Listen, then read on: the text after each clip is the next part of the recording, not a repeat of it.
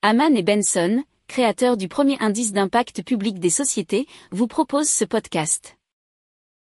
Haman and Benson, a vision for your future.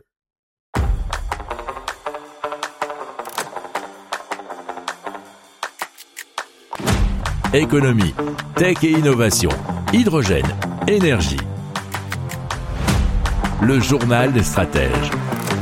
Présenté par Boris Kahl. Bonjour à tous et bienvenue dans le journal des stratèges consacré aujourd'hui à l'énergie au sommaire. On va vous parler d'un carburant possible grâce à la fermentation de ressources végétales. Ensuite, on vous parlera d'un four solaire industriel révolutionnaire, de la plus grande boucle d'autoconsommation collective sur une zone économique et que comment les ballons d'eau chaude ont été coupés, vous savez, par Enedis euh, en France euh, ces dernières semaines et l'économie que ça en a résulté. Vous écoutez le journal des stratèges numéro 307 et ça commence tout de suite.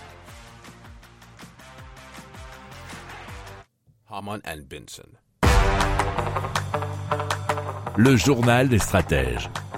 Donc on commence tout de suite avec Global Bioénergie et Shell Energy qui s'allient pour mettre au point un carburant routier dit bas carbone grâce à la fermentation de ressources végétales. C'est la tribune.fr qui nous l'apprend. Alors le principe c'est de générer des hydrocarbures via un processus chimique à partir de ressources végétales euh, comme du blé, de la betterave, des copeaux de bois ou de la paille afin d'éviter de recourir aux combustibles fossiles. Alors pour l'instant, ils vont en produire aux alentours de 100 tonnes par an.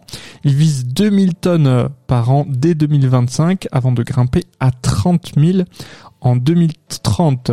Alors donc l'idée serait de convertir ces ressources végétales en isobutène, une molécule constituée uniquement d'atomes de carbone et d'hydrogène. Alors Global Bioénergie compte mélanger les entrants agricoles avec des micro-organismes, notamment des bactéries, afin d'engager un processus de fermentation en laboratoire. Alors il faut savoir qu'environ deux tiers d'émissions de gaz à effet de serre en moins par rapport à la même molécule issue du pétrole, eh bien, seront produites. Alors, ce carburant pourrait être injecté dans tous les moteurs thermiques sans euh, limite d'incorporation. Euh, si vous voulez un petit peu, euh, on va dire, approfondir le sujet de ces carburants synthétiques à partir de matières végétales, on avait euh, fait il y a quelques mois un épisode spécial du journal des, stratèges sur, sur ce sujet.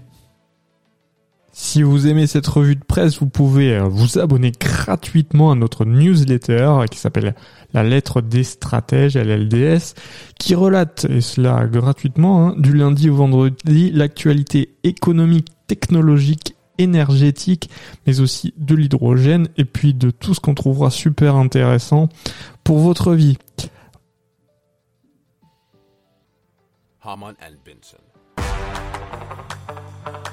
Le journal des stratèges.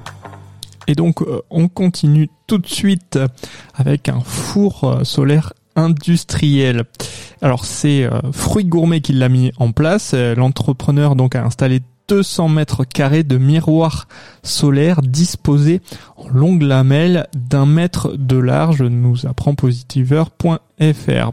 Alors euh, c'est un concept qui a été mis en place, c'est le concept de la lentille de Fresnel. Ça permet de réfléchir la lumière du soleil sur un conduit captant l'air extérieur. Alors il est chauffé jusqu'à 250 degrés et il alimente deux fours euh, séchants ou pasteurisant bananes, pommes, pruneaux, fraises et figues qui fonctionnent habituellement au gaz. Alors le week-end ou la nuit, lorsque la société eh bien, ne tourne pas, un autre tuyau achemine l'air chauffé dans un conteneur hermétique rempli de gravier de la Garonne qui permettent de stocker la chaleur jusqu'à 4 jours avant de la renvoyer vers les fours. Alors euh, c'est Idelio euh, qui a fabriqué ce four et s'est inspiré en partie du four solaire d'Odelio, euh, l'un des plus grands du monde, créé en 1969 pour des recherches scientifiques. Alors, euh, ce four permet de réduire d'environ 20% sa facture annuelle de gaz. L'inventeur espère vendre une dizaine de ces systèmes par an dans le pays pour un marché d'environ 100 à 150 millions d'euros à prendre on apprend dans l'article. Alors, avec un coût de production de 40 à 60 euros le mégawattheure, le solaire thermique est devenu très compétitif face au gaz qui oscille entre 100 et 125 euros actuellement, euh, nous explique l'article.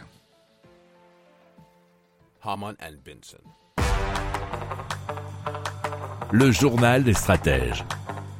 Alors on parle de Everwatt et de Boucle Énergie, donc qui installe la plus grande boucle d'autoconsommation collective sur une zone économique. Elle est de 3 MW crête, ce qui fait 7692 panneaux solaires installés, cela dans la banlieue grenobloise, et donc ça constituera la plus grande installation photovoltaïque pour l'autoconsommation collective, nous dit la tribune.fr.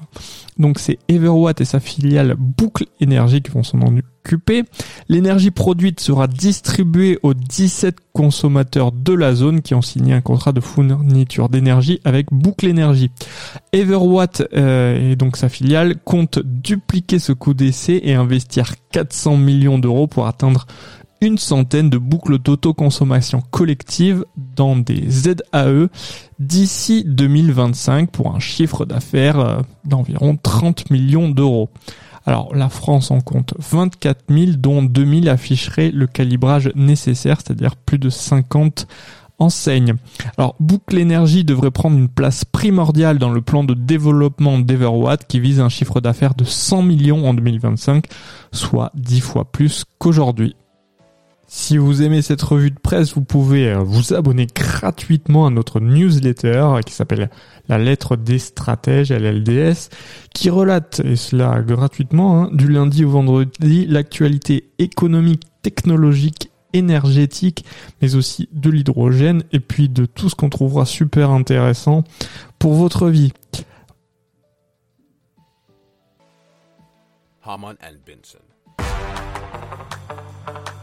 Le journal des stratèges. Allez, on parle euh, d'Enedis et des coupures de ballons d'eau chaude euh, qui ont permis donc de faire pas mal d'économies.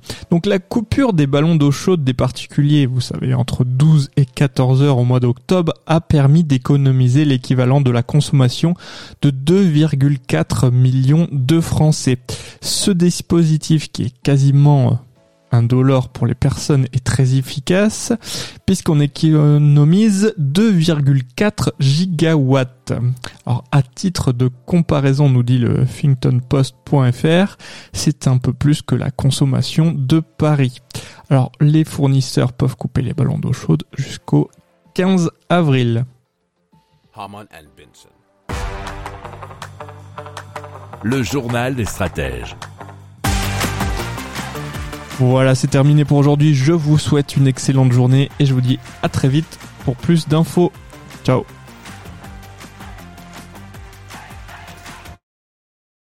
Pour approfondir ces sujets, abonnez-vous à la newsletter de Haman et Benson et écoutez nos autres podcasts que vous retrouverez dans les notes de l'émission ou sur notre site internet.